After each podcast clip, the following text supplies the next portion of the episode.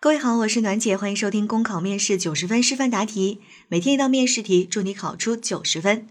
今天的题目是：团市委接到记者的一封信，提出很多人想资助贫困生，但是对贫困生情况不了解，又不想通过其他社会公共网站进行捐助帮扶，建议团委建一个这样的帮助网站。你是团委的工作人员，要给记者写一封回信，你怎么写？这道题呢是属于形式上比较创新的面试真题，让你写一封回信。我差点以为这是一道申论考题，是不是和申论的题目非常的像呢？特别像申论的应用文写作当中写回信这个题目。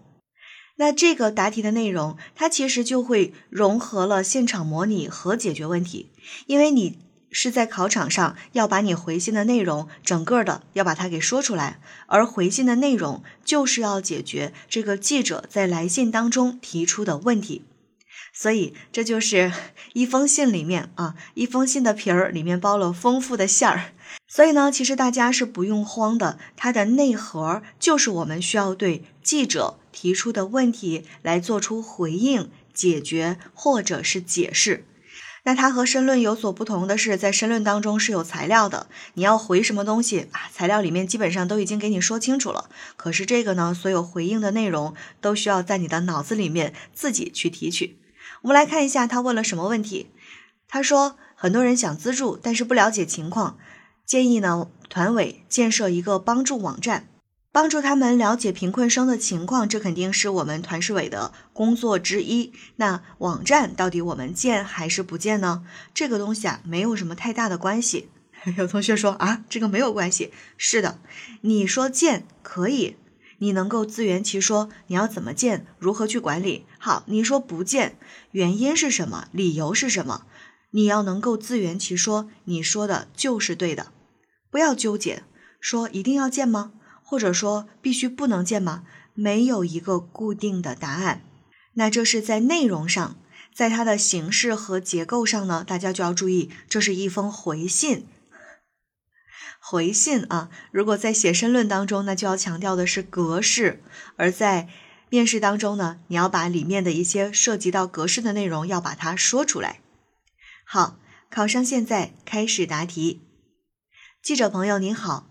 收到您的来信，我们非常高兴，感谢您对贫困生这个特殊群体的关注，也感谢对我们团市委的信任。对您信中反映的情况，我们做了全面的了解和分析，现在给您做出回复。首先，您在信中提到的很多人想资助贫困生，但是不了解情况的问题，我们团委是可以帮助解决的。此前，为了做好全市的脱贫攻坚工作，我们已经联合扶贫办、教育局等部门，对我市的贫困生信息建立了动态数据库，包括他们的个人信息、家庭情况等都收录在内，而且每年都会进行动态调整。新入学的及时收录，已经毕业工作的及时退出等。我们也根据情况为学生提供了生活补贴、助学贷款等帮助。我们和各位爱心人士的出发点都是一样的，都是希望能够帮助他们顺利完成学业。其次，您提到建议团委建立帮扶网站信息平台，我们对此进行了慎重的考虑，决定暂时不设立网站。我们了解，大家之所以希望团委牵头来做这件事情，是出于对我们的信任，也能让公众了解更多贫困生的信息，更有针对性的为他们提供帮助。但是站在孩子们的角度考虑，如果将他们的个人家庭信息都公布出来，这对他们可能是一种无形的伤害，会影响他们的学习生活，甚至未来的发展。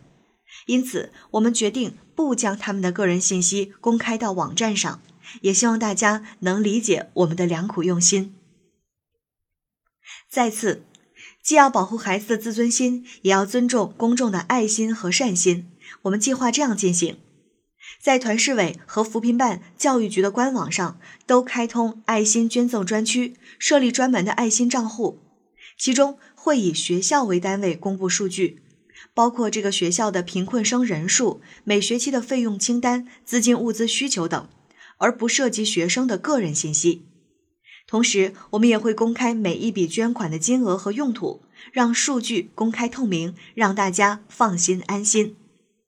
我们会将资金以书本费抵扣或生活补贴的形式，经大数据分析计算，由学校发放到学生手中，悄悄地宠爱这些早早经历生活困难的孩子。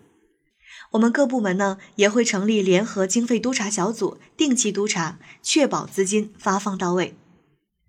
最后，再次感谢您和广大爱心人士的关心和帮助，也希望可以通过您的媒体渠道帮我们进行广泛的宣传，呼吁全社会参与到爱心帮扶的事业当中来，用大家的爱心为孩子的未来点亮希望。